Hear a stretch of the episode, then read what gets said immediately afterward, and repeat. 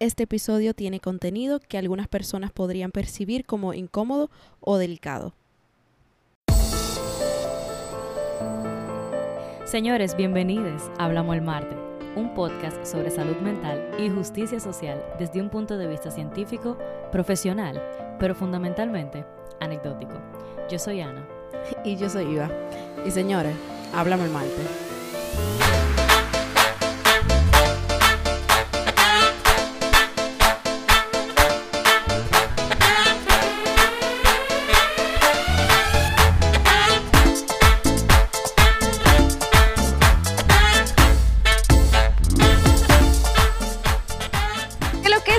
Bienvenidos a Hablamos el Marte otra vez.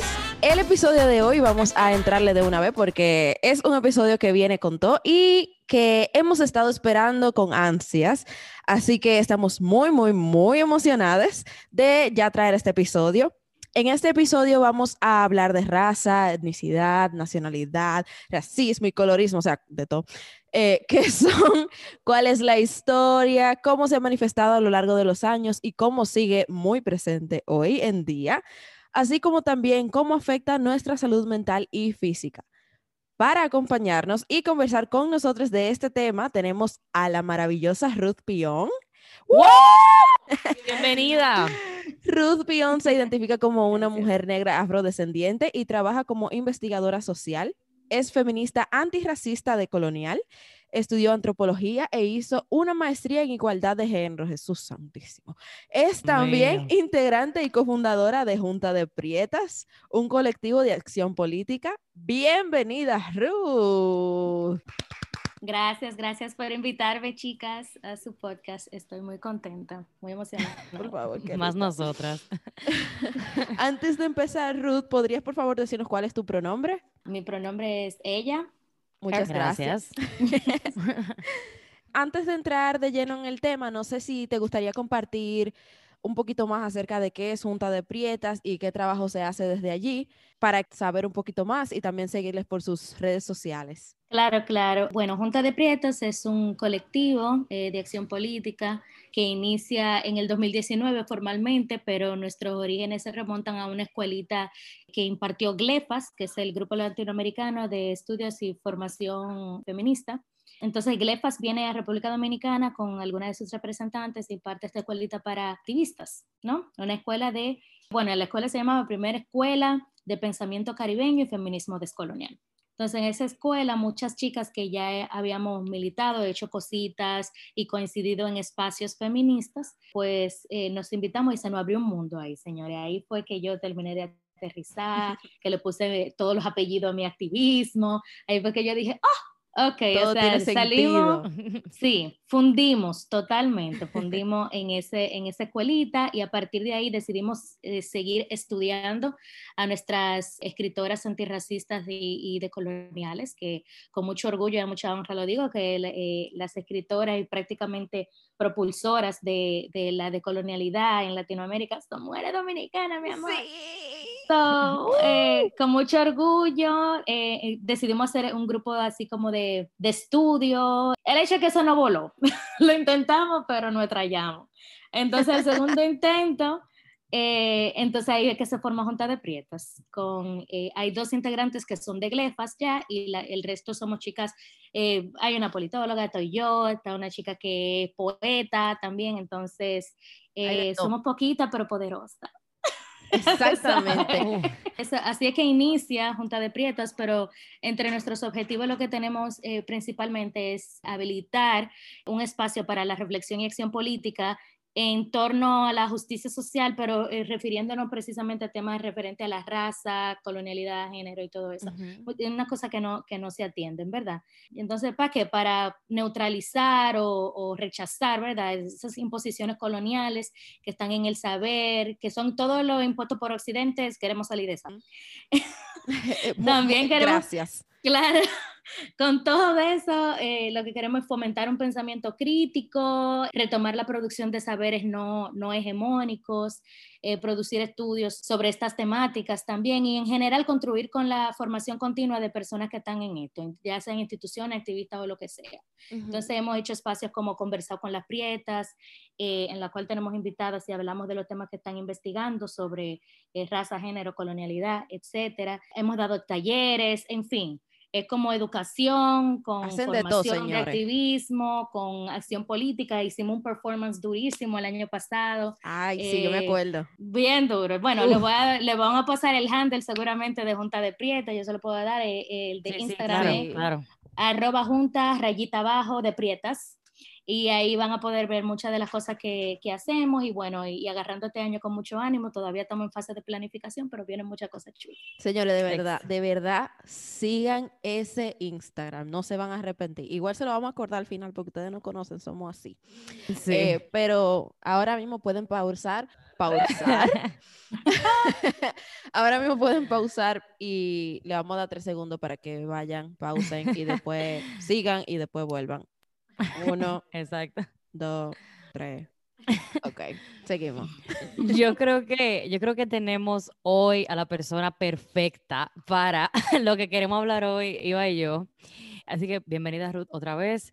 Es un honor para nosotras que tú puedas compartir con nosotras la fundición del proyecto en el que, al que tú perteneces, porque la verdad es que es perfecto para esto. entonces, para empezar con lo básico, pues yo sé que vamos a fundir, pero tenemos que empezar suave y luego entonces vamos a lo fuerte.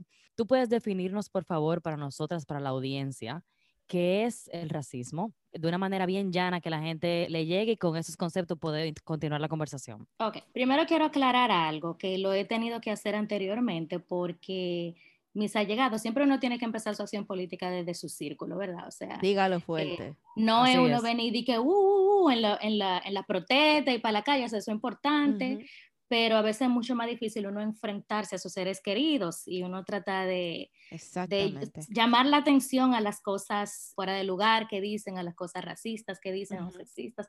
Es un poco más complicado, pero a muchas allegadas, sobre todo allegadas, me ha tocado explicarle esa parte a raíz de todo lo que está sucediendo en Latinoamérica, en Estados Unidos, que el, tema eh, racial ha convulsionado, o sea, una cosa que siempre ha estado, pero ahora tiene más visibilidad que en años anteriores, pues yo he tenido que aclarar algunas cosas, porque, por ejemplo, a llegadas me han dicho, no, porque, porque yo no hago tal cosa, yo no soy racista, o, o sea, que se interpreta, con esto le digo que se interpreta que el racismo es una prerrogativa personal, como que una, una actitud que es muy individual. Y aunque sí, no, Exactamente. Sí tiene, tiene parte, claro, si usted tiene su comportamiento, sus prejuicios basado en raza, eso es racismo, pero el racismo en realidad es un sistema de opresión. O sea, eso trasciende a usted, a su familia, como usted lo criaron, a la iglesia que usted va, la cosa que ustedes piensan, que no, pero yo tengo amigo haitiano. No, no, no, no el racismo es un sistema. Nosotros nacemos, cuando nosotros nacemos ya nosotros estamos metidos en un sistema que es racista. Exactamente. Porque nuestra sociedad está construida sobre unos moldes, sobre unas, eh, unas estructuras, entre ellas el racismo es uno de los pilares de nuestra sociedad, señores. Ajá. Racismo, capitalismo, colonialidad, esos son para que nuestro sistema que está lleno de injusticias funcione, se soporta de esta ideología que es de la diferencia y de la jerarquía racial. Entonces, el racismo no tiene que ver, o sea, no, no se cambia el racismo porque usted no sea racista. El racismo está en nuestras instituciones, está entretejido en nuestra cultura, en el Estado, en la política, en la educación, y con esto no estoy diciendo, ay, el mundo es, es, horrible y, ya, vamos, vamos a botarlo para la basura. sí, que, que, es lo que da muchas veces ganas de hacer. Sí, en realidad sí, eh, lo estaba comentando ayer antes de yo, conchale, uno no se siente, yo me siento a veces como que me estoy asfixiando, ¿sabes? Como, no puedo, no puedo. Pues, claro, entonces esta estructura histórica, ¿verdad? Es un el raza es un constructo cultural histórico, la raza biológica no existe, señores, esa es otra cosa. Que repite eso, por favor, Rubén, repítelo otra vez, please. La raza biológicamente no existe, no existe. Hay Señores, si necesitan escuchar otra vez, siéntanse toda la libertad de darle para atrás y para adelante varias veces. La raza no existe, señor. Hay marcadores genéticos que se expresan en el fenotipo que nos hacen diferenciarnos físicamente unos de otros, pero no hay diferentes razas. Ahora, la raza es algo muy real, aunque biológicamente eso ya la ciencia ha dicho que esa cuestión es un invento. Okay, un constructo. Pero, exacto, pero sí socioculturalmente es muy real porque aunque biológicamente no exista, eso hace la, la diferencia y es una cuestión de vida o muerte de cientos de miles de personas, millones de personas todos los días, Así los 375 días del año. Entonces, ¿cómo comienza esta cuestión? Para ubicarlo un poco en la historia. Bueno, a raíz del descubrimiento, no me están viendo, pero te Entre comillas. Sí, a raíz del descubrimiento y para los fines de la empresa colonizadora, tuvieron que justificar muchas de las atrocidades que cometieron en estos territorios, ¿verdad?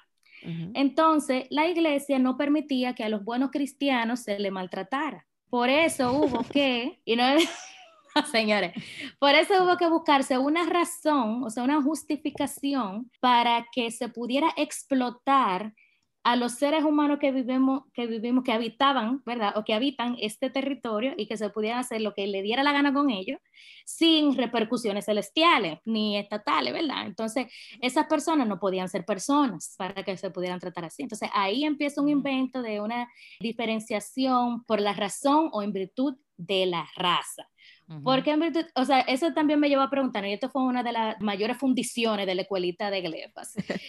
Entonces no había esclavitud y no había abuso antes de llegar al territorio de las Américas. Las Américas también un nombre colonial, hablamos de eso después. Eh, y bueno, claro que sí, claro que sí había sometimiento, claro que sí habían conquistas de pueblos contra otros pueblos, pero en virtud de superioridad militar y, y, poder político y todo lo que tú quieras, no en virtud de que ustedes no son gente porque ustedes no son blancos. Exactamente. Este tipo de sometimiento nace, señor, y esto es súper importante para su fundición personal, nace en la española. Guays. Esta tierrita de nosotros, este pedacito, esta media isla, este espacio que compartimos con, con Haití, fue donde se instaura, donde se le dio entrada al racismo. que había discriminación, pilas. Señores eh, tus dioses no son tan bacanes como los míos, yo tengo, tengo a fulano que es más poderoso que el tuyo, yo estoy más avanzado eh, en, tal o cual sentido que, que, tu grupo, yo puedo más que tú, tengo más gente que tú, tengo más camello que tú, lo que tú quieras, ¿sabes? Muchísimas razones. Tengo más camello que tú. Señores, esto está, esto, señores, espérense, espérense un momento, espérense, espérense, espérense, espérense un momento.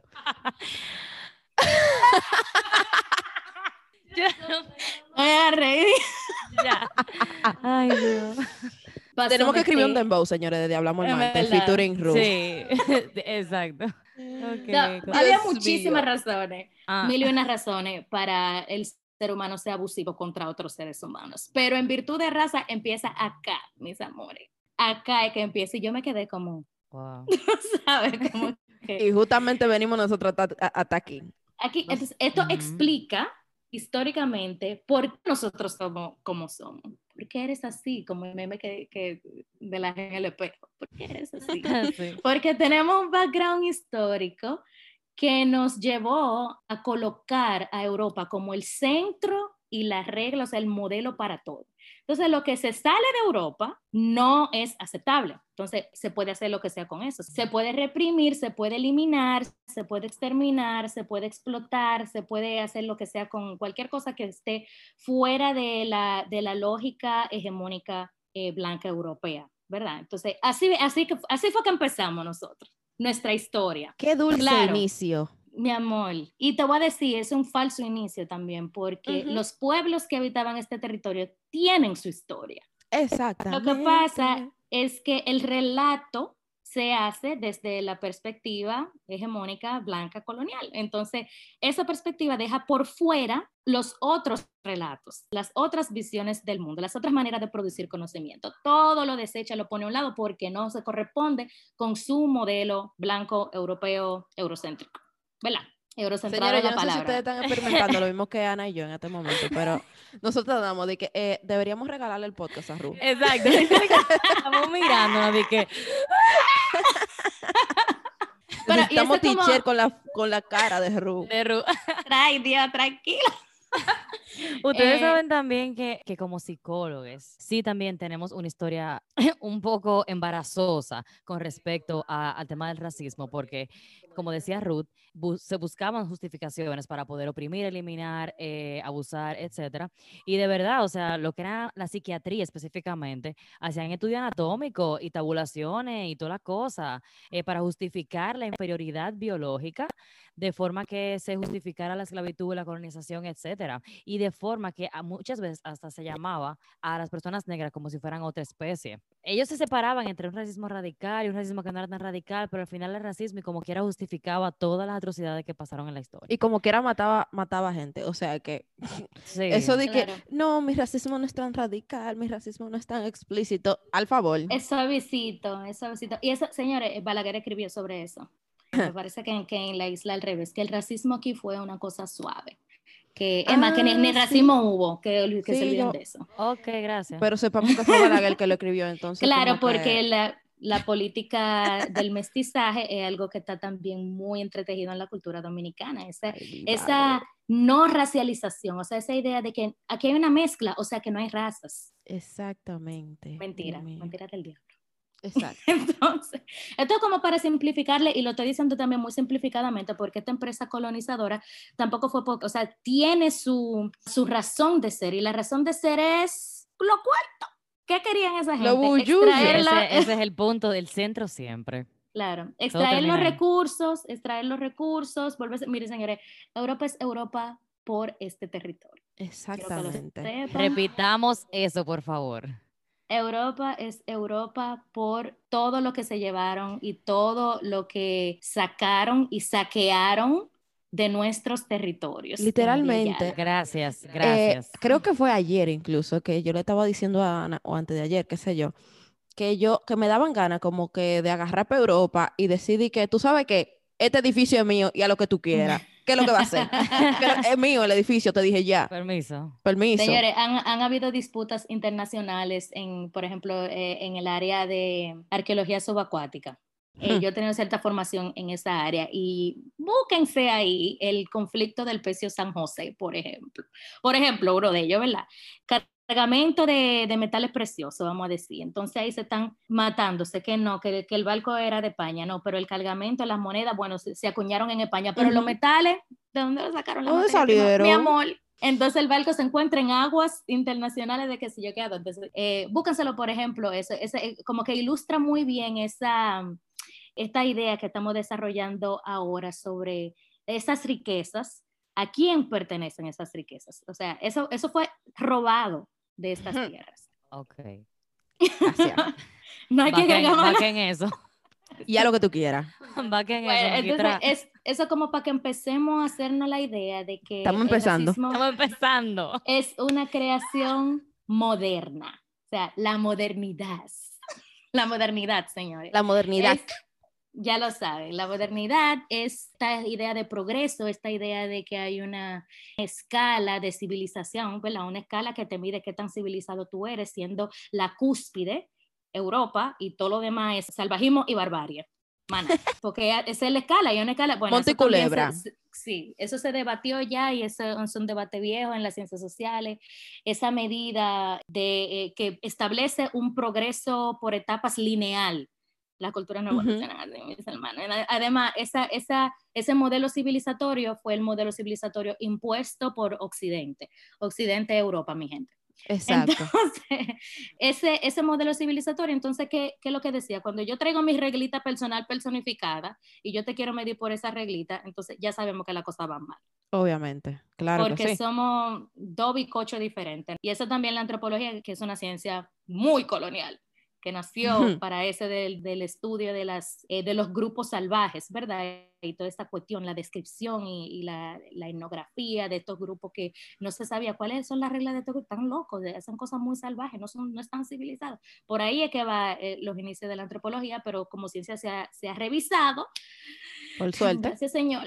Y, y ya se sabe que uno no puede medir una cultura en base a las normas de otra cultura. Y todas las culturas se estudian dentro de su contexto. Por eso también en salud mental se dice muchas veces que los tratamientos, las terapias e incluso los mismos criterios diagnósticos para diferentes problemas de salud mental o trastornos de, salud mental tienen que ser adaptados a cada cultura. No puede ser impuesto, no puede, que, no puede ser que tú traigas un tipo de terapia de una cultura completamente diferente y trates de venir a aplicarla cuando no tiene ningún tipo de sentido, sin tener ninguna base y sin conocer la cultura a la cual tú estás introduciendo esa, esa terapia o ese tipo de tratamiento. Y eso es una idea y una práctica que ahora en este contexto obviamente podemos decir que es súper colonial, que es asumir que yo como soy más avanzada y como, como país tengo entre comillas, más recursos y que si yo que, que ya dijimos que son robados, puedo ir a imponer o ir a incluso ayudar, entre comillas, a estas otras poblaciones pobrecitas que no saben lo que está pasando, etcétera. E, eso es una idea muy colonial. Sí, muy paternalista. tú sabes que, exactamente, totalmente paternalista, y tú sabes que me viene a la cabeza, y es la maestría que yo hice. Y es que yo estudié literalmente salud mental global. Ok, ¿qué pasa con esto? Una vez yo empecé el programa, pues yo me di cuenta que era excesivamente colonial, excesivamente paternalista, de forma que el punto de la salud mental global y el movimiento en sí es escalar los servicios de salud mental y los tratamientos de salud mental a lugares, países, zona geográfica donde no están. Entonces se discute demasiado el hecho de, bueno, pero tenemos que, que la terapia tiene que llegar a todo el mundo, que los diagnósticos tienen que llegar a todo el mundo, pero es que no, y ellos incluso le llamaron, que eso me estresó, ellos le llamaron a manuales diagnósticos culturalmente adaptados, el mismo manual diagnóstico que hicieron ellos, pero decía de que DCM, por ejemplo, en el caso de nosotros los psicólogos, decía DCM latino, DCM eto, que tenía una hoja de adaptación. Entonces, es como una, una, reestructuración de tu manual diagnóstico no va a funcionar con otra cultura para nada. Es que tienes primero que salir de la cultura y segundo, ahorita ni se diagnostiquen esa otra cultura. Entonces tú no puedes venir a decirme de que no, tenemos que hacer que todo el mundo entienda diagnóstico, que todo el mundo entienda terapia. Es como que es muy complicado, la verdad. Y, y ellos, mira, uff, difícil. Y nada, yo me, eso es que, que me di cuenta después, que entonces ellos incluso lo hacen como programas educativos y es muy complicado. Fueron muy complicadas las discusiones en clase con respecto a, ese movimiento de salud mental global? Es que no es global nada, lo que vamos a decir es globalizante, que queremos igualar a todo el mundo y esta, Y, esta medicina no, no, no, pega a todo, a todo no tiene que servir el mismo pantalón. Señores, no es que la misma cosa nos sirve a todita, olvídense de eso, eso no sucede en la vida real.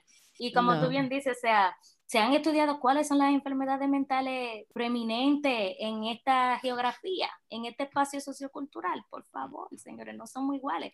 O sea, no me vengan a mí a decir que los mismos problemas que están allá eh, suceden o de la misma manera en RD. Además, tú estás también desdeñando lo que la gente hace para trabajarse su caso. O sea, tú no sabes cuáles son las estrategias que tiene la sociedad. Exacto, exacto. la estrategia, ni la necesidad, ni los recursos. Exacto. Entonces, así como ustedes pueden ver, la ciencia reproduce todo el sistema colonial, porque la ciencia también se eh, eh, parte de los pilares que sostienen esta cuestión. O sea, la, la colonialidad del saber lo que dice que los saberes que son aceptados, que son válidos, son saberes que vienen de la academia. ¿Y la academia? ¿Cuál es la academia, señores? ¿Quién fue que trajo la universidad para lado? Y eso quiere decir que no habían saberes aquí, que no había conocimiento, que no había eh, ciencia. Señores, lo maya, esas construcciones mayas, todavía la gente le está dando caco como fue que le hicieron, como es que las la rajitas se alinea con el solsticio de verano y, y, la cuestión del invierno y toda la cuestión. O sea, los primeros ocupantes de este territorio que viajaron desde el norte de Sudamérica, ¿verdad? Desde la zona, ese, ese espacio geográfico, Colombia, Venezuela, toda esa parte de por allá arriba, los, ara, los arawaki, otras etnias, ¿verdad? Vinieron en, en Yola, señores, en canoa. En ¿Tú sabes lo que es un viaje en canoa por todo el Caribe en zona de, de, huracanes y cuestiones? ¿Cómo que ustedes creen que, que ellos lo hicieron? O sea, fueron los españoles que trajeron la navegación y el atrolabio para que la gente no navegaba si no era con eso.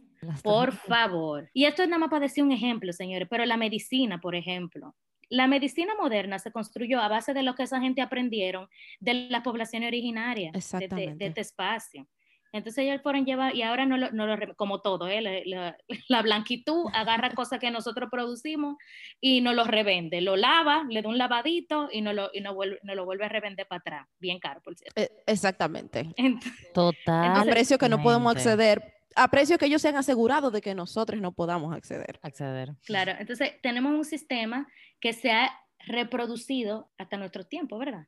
Entonces empieza ahí con esa dinámica, con ese encuentro en el cual ellos logran establecer el sistema eurocéntrico como la norma para todo y todo lo demás es caca. Y eso es lo que nosotros vivimos hasta el día de hoy. Entonces, ahí queda históricamente claro, muy, muy explícitamente, porque aquí tenemos el sistema político que tenemos, porque la clase dominante, la clase pudiente de este país es la clase que es y no es otra y porque la clase empobrecida y las personas de escasos recursos son las personas de escasos recursos que son. Está muy claro. La tenencia, la retención de riqueza se ha quedado en las familias. ¿Cuáles, cuáles familias? Exacto. ¿En cuáles apellidos? Exactamente. Las familias blancas europeas, usualmente, ahora americanas también. La propiedad de la tierra, ¿en qué se ha quedado? En lo mismo que, que hurtaron la tierra cuando vinieron, ¿verdad? Exactamente. Entonces, por eso es que tenemos que sacarnos de la mente que el racismo nada más es que yo diga haitiano o es nada más que yo diga, no me quiero casar con un negro, o, o es nada más que cuando mi abuela dice, eh, cásate con un blanco para mejorar la raza. Exactamente. esos son síntomas de un problema súper más profundo, es un problema estructural, un problema que venimos cargando en nuestra historia y en todas las estructuras del Estado está el racismo, señores. Como se hace política, es racista. Como se hacen, como se escriben las leyes, es racista, sexista también en detrimento de las personas racializadas. Entonces, para poner una cortina de humo delante de eso, nace este mito del mestizaje, de la mezcla, ¿verdad? No, no es que ya nosotros no, no somos ni negros ni blancos, somos una mezcla, ni indígenas, somos una mezcla. Ajá, somos una mezcla, pero igualmente las personas blancas siguen teniendo beneficios sobre las personas más racializadas bueno, todas las personas son racializadas, porque el invento, el blanco también nace en contraposición del negro, la, la, cuestión de la blanquitud, o sea, todos somos racializados, pero los racializados negros somos los que nos llevamos la peor parte del pastel, si es que no toca algún, si que no toca pedazo del pastel. Entonces, no me digan a mí que esto se va a acabar cuando la gente deje de, de, de pensar mal de, de lo haitiano. O sea, eso es parte, pero lamentablemente no hay soluciones individuales para problemas estructurales. Eso ayuda, sí, que qué bonito, muy bien, muy bien, muy bien, pero cuando tus, las leyes de, del Estado, cuando la sentencia 168.13, hmm. que afecta indiscriminadamente, desmedidamente a los dominicanos de ascendencia haitiana, porque a los, a los dominicanos de ascendencia china, no he visto que eh, dominicanos de ascendencia china que tengan la misma lucha, que tengan que hayan pasado los mismos trabajos. No estoy diciendo que, que fuera de ese grupo no se pasa trabajo. No estoy diciendo eso, porque a la gente le encanta. Ay, pero yo, el de, pero, pero y esto, pero y aquello que tú no lo hablas, eso, eso es un tipo de falacia, señores, que eh, se usa para desviar la atención del tema que se, que se está tratando. Porque yo no, estoy diciendo que otras personas de ascendencia de otros países no se vean afectados por la sentencia 168.13. Estoy diciendo que los dominicanos de ascendencia haitiana se ven afectados desmedidamente por eso. O sea, parece que se diseñó para ello específicamente. Parece, no, sabemos, ¿eh? Sabemos. Sabemos por la historia de, de este país, ¿verdad? Y de cómo funciona la política en este país, etcétera. Claro. Sabemos que muy, muy, muy probablemente estamos seguros que fue creada específicamente bueno, cuando, para eso. Cuando nuestro presidente sigue diciendo que no podemos cargar con los problemas de Haití. No, e incluso más reciente que las personas, que, que ni siquiera vamos a ponerle vacunas a inmigrantes que bla, bla, bla, bla, bla, bla, bla, bla. O sea, sí. Eso es racismo, señores. Total. Y no solamente, o sea, no solamente racista, sino también... Totalmente despegado de la realidad de la vida. O sea, ese otro que no, que no ah, sabe cómo, cómo, funciona un virus. E, no lo sabe. Gracias. Ni lo quiere saber porque tiene todos los recursos para poder saberlo. Ay, ellos son así como que... Vamos, vamos a cambiar el tema para que, no, para que, no, nos clausuren el podcast, tú sabes. Eh, sí, vamos. en verdad. Eh, ya me vaya en una como ya, bueno, realmente no, nos hemos ido más o menos en una y nos dimos cuenta que realmente no vamos a poder ver ni la mitad de los temas que teníamos porque, es verdad, hay demasiado que hablar, o sea que probablemente vamos a tener que hacer de que, una temporada con Ruth. Una temporada entera. Eh, lo cual seríamos muy felices, así que, jaja, pendientes. Eh, eh, queríamos, hay dos temas en específico que queríamos hablar antes de terminar. Y uno, ya lo hablamos brevemente, que es el tema de entre comillas, microracismos o microagresiones. Y quiero entrar a este tema porque yo he hecho trabajo en este tema desde el punto de vista profesional y como investigadora yo he hecho trabajo en estos temas e incluso es lo que estoy trabajando actualmente en mi proyecto de primer año en el doctorado y es que la gente tiene esta concepción de que las microagresiones también tienen efectos así como micro, porque puede confundir el, el nombre.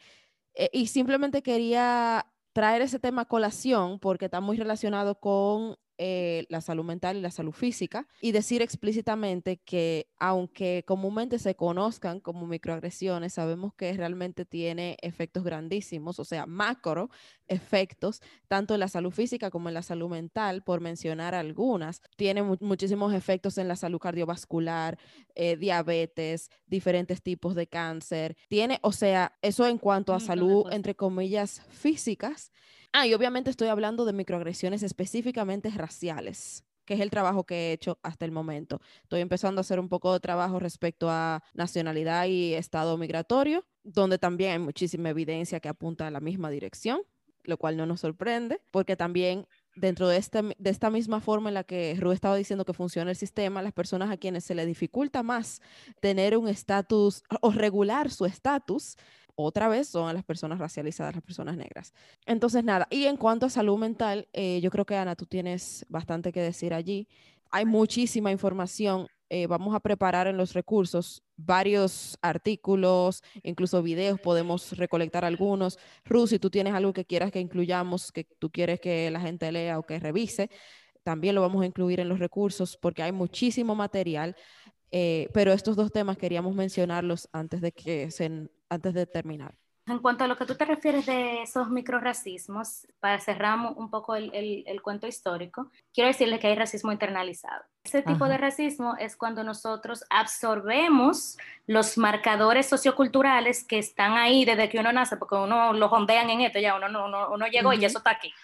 Entonces, en la manera en que nos crían, en la publicidad, todo eso, o sea, todo lo que nos rodea, todo lo que absorbemos en el proceso de aculturación, ¿verdad? De absorber nuestra cultura, de aprendérnosla, internalizamos el racismo, porque ya está ahí. Entonces, aprendemos un rechazo implícito a lo negro y un exagerado, una exagerada admiración hacia lo blanco.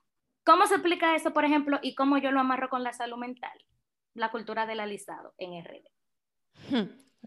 ¿Cómo llegamos Venimos con los ejemplos. Mm, sí. Entonces, miren qué fácil. Nosotras eh, nacemos en una cultura que nuestro rito de pasaje, ¿verdad? Nuestro, nuestro rito de llegar a la, volvernos mujeres, a, pasar a ser señoritas, ¿verdad? De niñas a señoritas, es alisano. Cuando una se alisa, entonces una es elegible, una es más atractiva para el sexo opuesto, una, ahí es que una se, le, baja la hermosura, ¿verdad? Para una, una empieza a florecer. Pero ¿por qué alisado? ¿Por qué deshacernos del rizo del pelo? Porque eso nos acerca más al modelo eurocentrado de la mujer blanca pelo lacio. Entonces ya nosotros aprendemos implícitamente que el pelo lacio es más deseable que el pelo rizo. Y en términos de color de piel, que no es lo único que determina el racismo, señores, otra cosa, sáquense de la mente, racismo no, no es solamente eh, piel oscura, racismo es un sinnúmero de cosas también que definen eso. Hablo de, de negritud, ¿verdad? Entonces, ese deseo, ¿verdad? Esa tendencia a que queremos acercarnos lo más posible al modelo blanco es un rechazo al mismo tiempo de, de, la, de la, estética negra. Gracias a las diosas la cultura ha ido cambiando y hay mucha más aceptación del pelo afro en las últimas décadas en República Dominicana. Pero el alisado, esa puñalada a nuestra estima y ese rechazo a nuestra estética negra, que es un rechazo a mí, cuando yo digo que fue negro, yo me estoy diciendo negra a mí, me estoy diciendo fea a mí también. Porque yo soy negra también y de alguna manera nosotros nos parecemos, de, alguna manera nosotros venimos del mismo lugar. ¿no? Entonces, ¿qué sucede? Ese rechazo me está juqueando mi mente, ya mi salud mental, mi autoestima.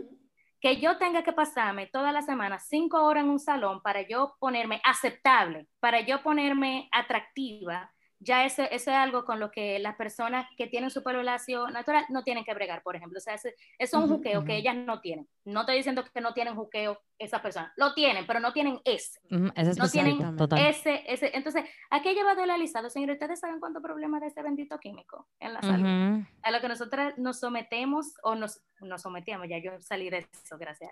O nos sometían también, ¿eh? Porque... Y nos sometían, y, que era un requisito, señores, para volverse señorito usted tenía que ponerse presentable. y tener pelo o sea, hay muchísimas cosas de que, que, definen la feminidad, pero también que definen lo aceptable dentro de la feminidad, ¿no?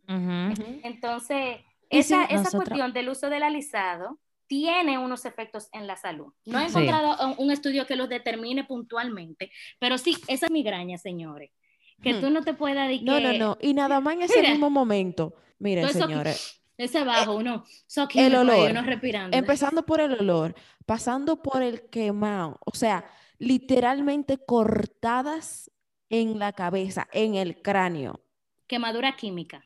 exacto, quemaduras, literalmente, quemaduras. Y después, no solamente esa quemadura, sino que después tú te tienes que hacer rolo y quemarte ahí y después el blower. Ya lo sabe, mi amor. O sea... Eh, eh, eh, y es una, para mí era tortuoso ese, ese, ese momento. Que sí que yo lloraba todo el tiempo. Totalmente. yo lloraba para no ir al salón.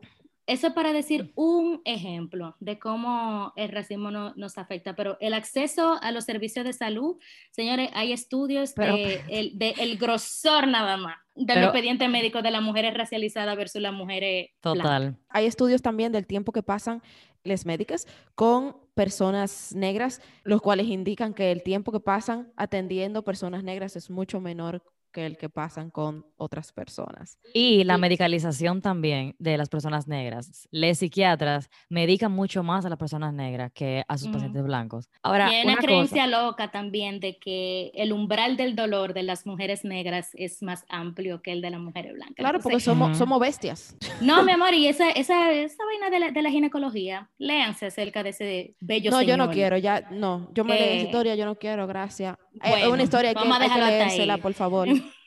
Bueno, porque todas las cosas que muchos de los avances médicos, vamos a hablar específicamente de la ginecología, pero sabemos que se extiende mucho más allá para otras especialidades, específicamente de la ginecología, vienen de experimentaciones sin anestesia, gracias, eh, en mujeres negras. Muchas gracias. Antes de, antes de hablar de salud mental, yo quería introducir el tema de los estándares de belleza, porque ya lo estábamos hablando, y yo queríamos, queríamos poner este tema sobre la mesa y de cómo eh, esa tortura que ustedes están expresando aquí hoy, nosotros las mujeres blancas no la vivimos. Y como los estándares de belleza, todos son blancos, la mayoría, y es lo que se le llama esto el color de la belleza, como toda la básicamente todo lo considerado atractivo son aspectos de mujeres blancas y cómo las mujeres negras tienen que tratar de llegar a un estándar imposible.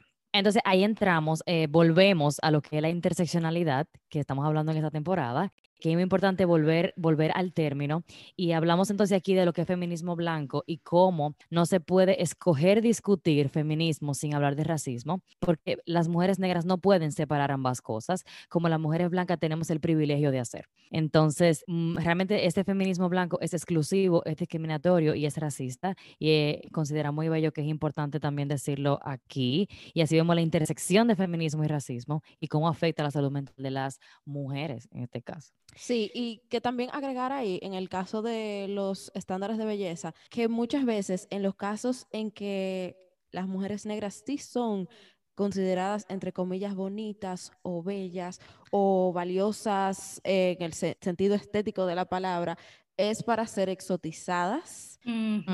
es, es, literalmente para ser exotizadas, como, wow, mira qué tropical, no, mira esto, mira aquello. Y las mismas cosas que son penalizadas en mujeres negras, cuando una mujer blanca las adopta, pues entonces está la moda, es chulo, se ve bien. Total. Cuando eso, ahí estaríamos entrando un poquito en lo que es apropiación cultural, pero ese no es el tema, así que... Es muy importante que tú toques eso de el feminismo versus feminismo y racismo, y si hay racismo en el feminismo y todo eso, pero señores, para más decirle, las mujeres negras no eran mujeres, ¿ok? Vamos a empezar por ahí. Mujer negra no era una mujer, era una hembra que no es lo mismo que una mujer, ¿verdad? Por eso no entrábamos en las luchas. Bueno, cuando se logró el sufragio femenino en Estados Unidos, ¿ustedes creen que las mujeres negras llegaron a, votar al mismo tiempo que las mujeres blancas? Sepan que no.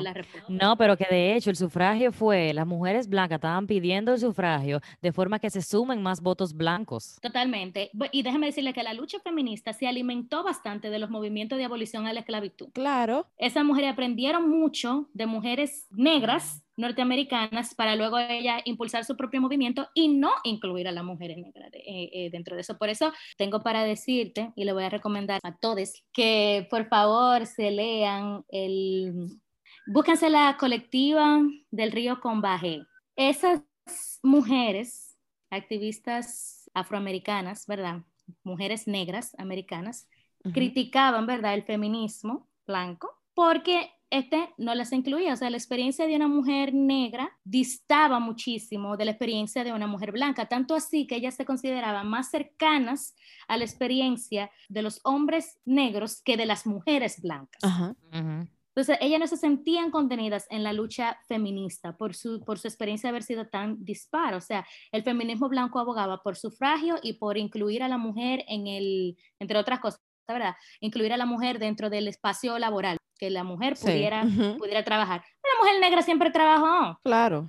¿Cuándo la mujer negra no ha trabajado? O sea, la mujer negra pasó del espacio del sistema esclavista, pasó a algo muy similar al sistema esclavista, con, eh, teniendo encima las labores, eh, las labores domésticas, cuestiones de eh, lavandería que tenían también paga injusta y muchísima carga de trabajo. Y todo eso aunado a también llevar la vida de hogar, ¿no? Claro. Entonces, la mujer negra no era considerada una mujer. En la época de la esclavitud, durante ese, ese periodo de tiempo, la mujer era una hembra de carga, no una mujer. La mujer tenía otra, eh, otra concepción, esa idea de la fragilidad, de lo angelical, de lo delicado de una mujer. No le pegaba a una mujer negra, porque la mujer negra estaba en los campos también cosechando, arando, cogiendo palos, siendo abusada y explotada sexualmente, las cosas inimaginables que los hombres no le podían hacer, las fantasías sexuales que los hombres no podían acceder con la mujer blanca, se lo aplicaban a la mujer negra. O sea, la mujer negra siempre ha sido objeto de explotación laboral, de abuso sexual y todo eso. Eso partiendo del contexto de la esclavitud, que sorpresa, sorpresa,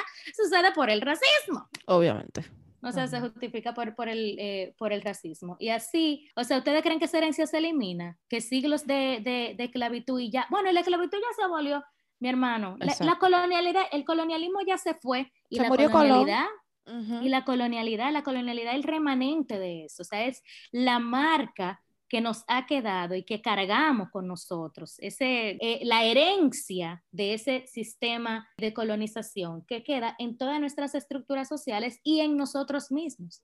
Para los activistas negros, tenemos que hacer un esfuerzo grande para eh, eh, tratar de identificar cada vez que aflora, ¿verdad?, el racismo internalizado y cortar con eso. Es un trabajo de todos los días de todos los días y de toda la vida, de todos los días y de toda la vida. Incluso relacionado a eso mismo que estaba diciendo, muchas veces a mí me pasó que la forma en la que yo entré al feminismo fue otra vez a través de estas mismas demandas del feminismo blanco.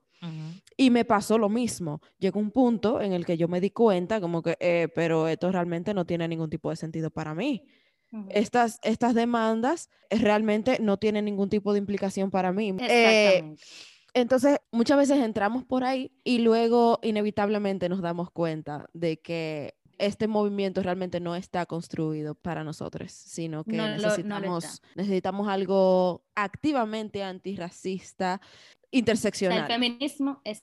Etcétera. ¿El feminismo será antirracista o no será?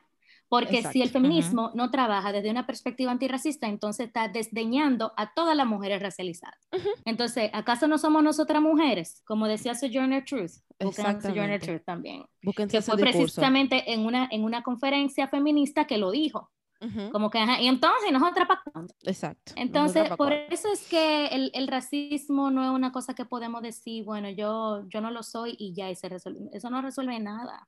O sea, no queremos, incluso en el término de la inclusión, porque la inclusión también si no es con una perspectiva antirracista, olvídense de todo, porque es que la inclusión es como traernos para una mesa que ya está hecha para abusarnos. O sea, la mesa está hecha, las cuatro patas están arriba de cuatro gente negra, arriba de cuatro gente de color. literalmente. Entonces, no queremos inclusión, queremos otro sistema. Queremos un sistema que no sea este, porque ni el feminismo, ni muchísimas luchas sociales que se han construido en la era moderna eh, escapan al sistema racista. O sea, todas son construidas con ese, esa creencia implícita de la inferioridad de las personas racializadas y que esa inferioridad justifica que nosotros seamos lo último en lo que se piensen para la política pública, que sea que ya no queremos política, no queremos nada de esta vaina, queremos salir de este sistema. O sea, ni, la democracia tampoco se salva de eso. Sí, sí, sí, Todo, todo ese sistema, la modernidad, con todo lo que ha traído, esa idea de progreso, porque mucha gente entonces, ay, pero entonces, ¿qué tú quieres? Que andemos en taparrabo. Esa idea es racista también, mi amor, entérese. Porque mire, Porque mira lo que, mira lo que te voy a decir. Es la idea de progreso es una idea colonial también. Claro, sí. Que determina que los estados en lo que somos más amigos de la naturaleza, en lo que tenemos una vida más sostenible, señores, los defensores de la tierra son las personas indígenas. Son las personas que no tienen que ver con capitalismo, que no tienen que ver con esa vaina. Es de la vuelta a la comunidad, de la vuelta al respeto eh, a la tierra. Capitalismo no quiere nada que ver con eso. Capitalismo quiere que todo se explote y que se vuelva cuarto. Entonces, ese desdeño que tenemos, esa idea de, que tenemos que alejarnos de esa, de, esa, de esa forma de vivir para aceptarnos, acercarnos a lo moderno, a lo civilizado, al progreso, porque progresando, ¿cómo, cómo progresó el país? Cuando empezaron a, a, construir muchísima vaina por todos lados y muchísima torre, qué sé yo qué, y que si la educación y que el progreso, señores, esa idea colonial también. ¿Quién tiene acceso a esas torres? Exactamente. Ah, ese, progreso se construye por y para un grupo de personas. No voy a decir cuál, adivinen. Que no son la mayoría. y, no lamentablemente, está construido para que no sea la mayoría. Porque para que ese sistema sobreviva tiene que ser sobre las espaldas de las personas como nosotras, las personas racializadas. Entonces también les recomiendo leer el poema Esta puente es mi espalda. Ay, mi madre. Si, si encuentran el libro, se pueden leer el libro entero, como tú le vas a poner los recursos. Leanse el libro entero. Se llama así mismo, igual que el poema. Gracias. Ruth, ahí vaya a mí nos encanta que tú eh, introduzcas el tema de la inclusión y el, ese concepto, porque sí es un, es un concepto que a nosotras nos resuena mucho y nos, nos causa como ruido, por así decirlo, pues porque lo que es inclusión versus reestructuración de sistema eh, es muy importante tomarlo en cuenta, porque muchas instituciones, países, legislación, personas entienden que una vez hay inclusión y pusimos a personas racializadas dentro de un sistema que está hecho para oprimir, entonces eh, ya hay salud, ya hay salud mental, ya estamos resolviendo el problema, todo el mundo listo, nos limpiamos la mano y ya vamos a volver al trabajo que estábamos haciendo. Y la verdad es que no es así. Entonces es muy, muy importante saber que para poder trabajar por la salud mental, la salud de las personas racializadas, tenemos que trabajar por una reestructuración de un sistema y para eso las personas blancas tenemos que darnos cuenta de nuestro privilegio, de las cosas que estamos haciendo, que, que, no queremos darnos cuenta de hecho por el mismo tema de, de lo frágil que somos cuando se habla de racismo. Entonces es un trabajo mucho más complejo realmente que estamos evitando muchas veces haciendo inclusión. Exactamente. Yo no diría tampoco reestructurar el sistema, yo diría romper con este sistema. Voltarlo, por la, por la ventana y es hora de, construir algo diferente. O sea, nada más hay que pensar a dónde estamos ahora, a dónde nos ha llevado este progreso y esta modernidad. ¿Sabes cómo, cómo, vive la gente aquí? Y entonces los países más criticados y los grupos más criticados, número uno en salud, no hay personas en la calle. No estoy diciendo que esos sistemas son perfectos tampoco. Es diciendo que, eh, señores, este, la respuesta no está por donde estamos yendo. Exactamente. Y, y, las herramientas, dice, se me fue el nombre, pero las herramientas del amo no Audre Lord. la casa. Audre Lord, thank you. Las herramientas del amo no destruyen la casa del amo.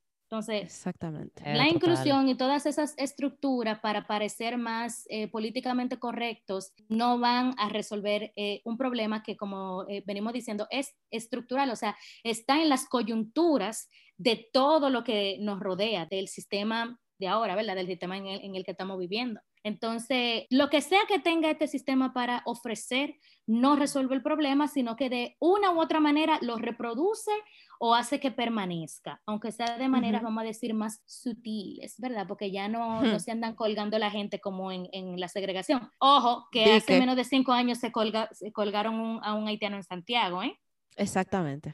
O sea, hubo un linchamiento y eso no se puede separar del problema racial, ¿eh? No se puede separar del, racismo. No, no, ni se puede disfrazar de patriotismo. Uf, eh, perdón, eh, yo no dije eso. Eh, mentira, sí lo dije y sí. Bueno, realmente este episodio era una pequeña introducción, sencilla y digerible. Y yo creo que se evidenció la relación entre salud mental y racismo. Y brevemente ya parece obvio que las personas que experimentan racismo tienen más depresión. Eh, de hecho, se ha dicho mucho que pueden tener más probabilidades de padecer psicosis, uso y abuso de, bueno, abuso de sustancias y otros problemas mentales. Eh, así que sí, se ha respondido a la pregunta de que si el racismo afecta a la salud mental, pues sí, definitivamente. Entonces... Pero yo creo, bueno, ya se va a cerrar, que también es, esa concepción de la salud mental hay que revisarla. Sí, sí. Hay que revisarla porque también esa concepción puede tener sus matices, no, no que puede, tiene, sus, matices, tiene. sus matices racistas también, porque forma de comportarse, por ejemplo, los niveles de agresión de las personas racializadas, después de tantos siglos de esclavitud, y ustedes esperan que la gente no esté quillada.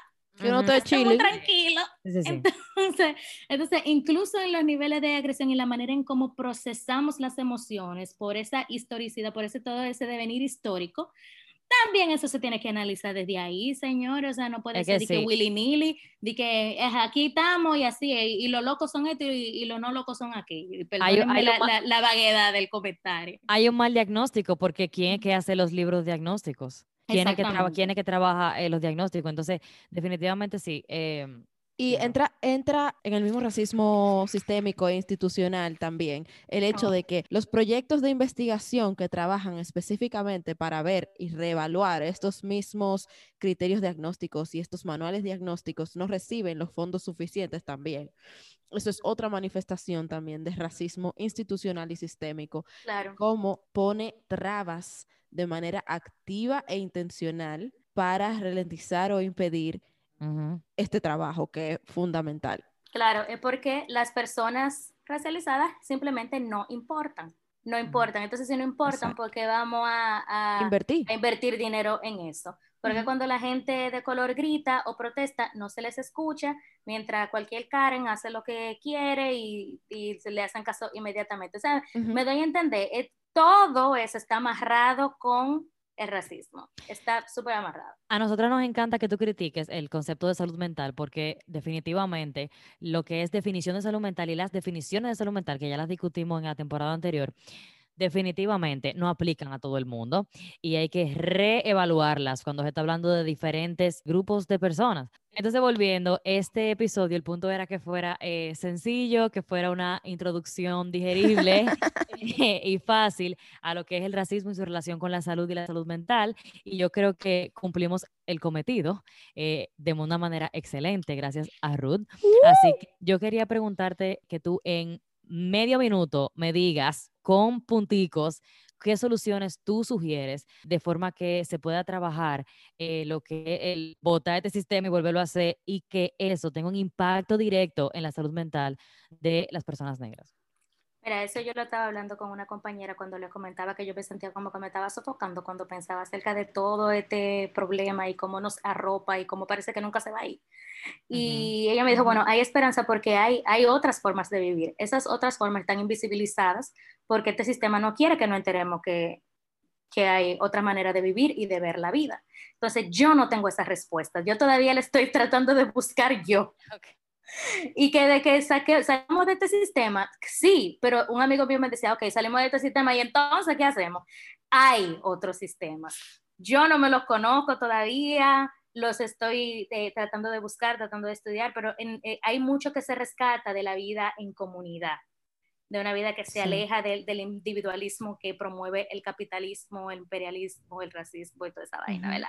Entonces, eh, la respuesta siempre está en el colectivo, ¿eh? siempre está en el colectivo. Hay gente que ya están en eso, lo que hay que, que, ver cuáles son esas formas de vivir y ver cómo optamos por ella. Yo realmente no, no podría dar una respuesta exacta a qué hacer cuando logremos botar toda esta vaina por la ventana, pero de que hay formas alternas de vivir la vida, las hay. Vamos a buscarla, vamos a ver cómo es, vamos a ver qué es lo que es.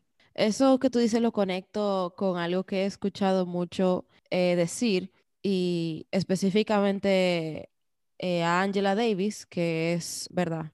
Una de las mamás eh, del feminismo negro en Estados Unidos. Eh, y ella siempre enfatiza en lo poderoso y lo importante que es la creatividad y el trabajo creativo también dentro de todo el trabajo de justicia social y antirracismo, porque nosotros tenemos que mantener la imaginación para poder crear estos futuros y estas comunidades de las cuales queremos formar parte y las cuales nos imaginamos y queremos construir.